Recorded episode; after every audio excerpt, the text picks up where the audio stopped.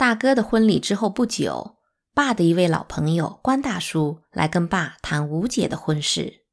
他说：“爸未来的女婿要他来跟爸说，他长在二十世纪，是民国的公民，婚礼也要办成现代的。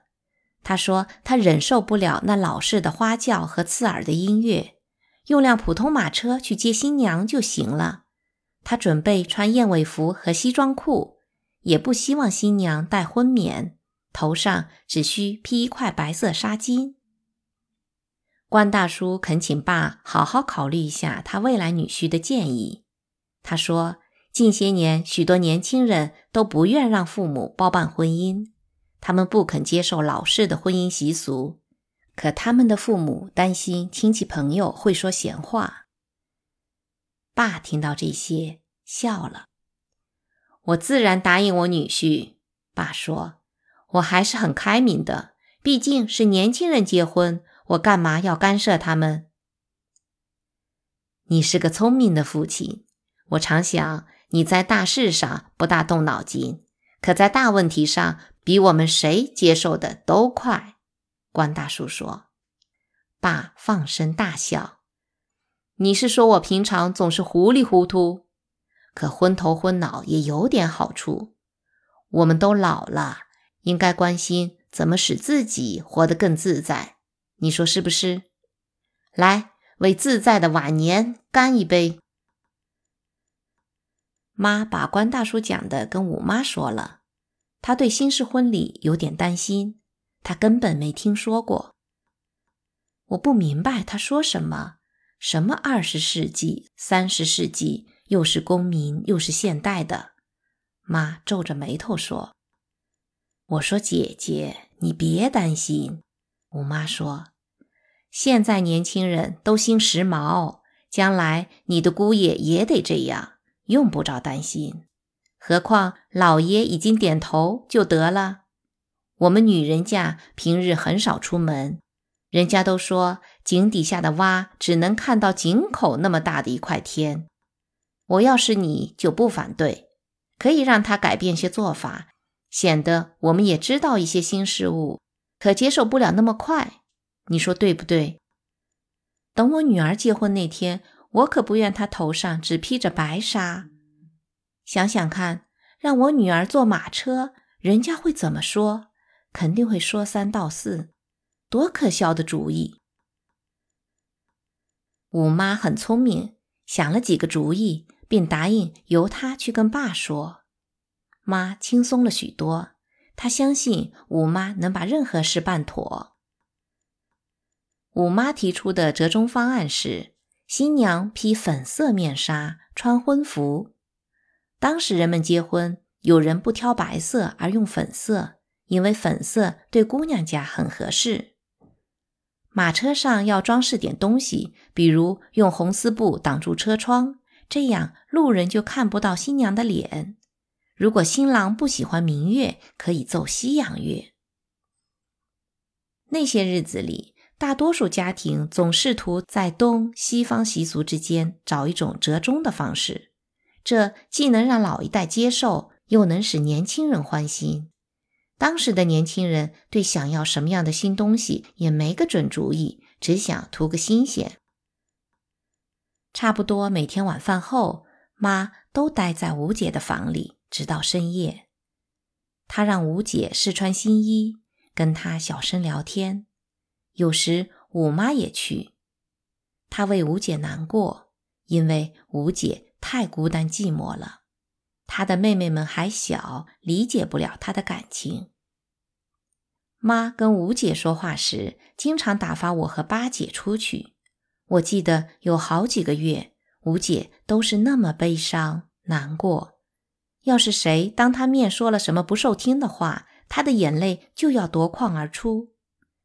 她老是待在卧房里，很少与人说话。我和八姐都感到很难受。有天晚上，我和八姐早早就被轰上了床，我睡不着，听见八姐也在床上辗转反侧。你说吴姐会喜欢那新式婚礼吗？我问。嫁一个她从未见过面的男人，能高兴得了？新式婚礼又管什么用？八姐说：“她真为吴姐担心。吴姐老是把忧伤闷在心里，如果再这样下去，没准会自杀。”我们越说越替吴姐焦虑，就干脆下床到院子里，透过吴姐屋的纸窗户听妈跟她说些什么。纸窗户上有个小洞，我们看见吴姐正伤心的啜泣，妈静静地坐在她身边，背对着窗户，虽然看不到她的脸，但好像也在呜咽着抽泣。好女儿，别难过了。妈轻声说：“有些事就是跟想的差很远。他年轻聪明，你们在一起会很好的。要往好里想，心总能换来心，他很快就会是你的，我肯定。”吴姐哭得更伤心了，她喃喃自语：“还不如死了呢。”八姐再也听不下去了。拉着我跑回房里，他扑到床上哭了起来。我躺在床上，一直哭到睡着。第二天一早，我和八姐醒来时，眼睛都哭肿了。我一照镜子，看见自己的眼睛又红又肿。我们穿好衣服去看吴姐，我想她可能病了，要取消结婚。这想法多孩子气。出乎意料的是，他比我们起得还早，而且端坐在梳妆台前，妈在帮他梳头。他脸色苍白，眼睛红肿。这个早晨，他看上去只有十岁。我们像平常一样进屋向他道早安。他抬起头看见我们，便突然从椅子上跳起来，扑在床上，呜呜地哭了。妈，你不能把姐姐留在家里吗？八姐问。你去跟爸说，让新郎去跟别的姑娘结婚。他有他的脸儿，我们还有我们的呢。妈脸色苍白，强忍住眼泪，没流下来。别说傻话了，你得明白，结婚是件大事，我们答应了就得说话算数。吴姐的婚礼是在一家旅馆的大客厅里举行的。那是个下午，家里人全去了。客厅里装饰着与大哥结婚时相类似的红绸挂卷和画轴。没有祠堂，没有祭祖的供桌，只在客厅中央摆着个台子，还为贺喜的和媒人准备了些椅子。新郎新娘的父母坐在前排。只有台前的几只花篮增添了几分喜庆的气氛。客厅里挤满了亲戚朋友，还有一些专为来看新式婚礼的看客。客厅里奏起了西洋音乐，在当时，人们很少有机会听到西洋音乐，除非是在教堂或街上救世军的乐队。这种圣乐对中国人没有吸引力。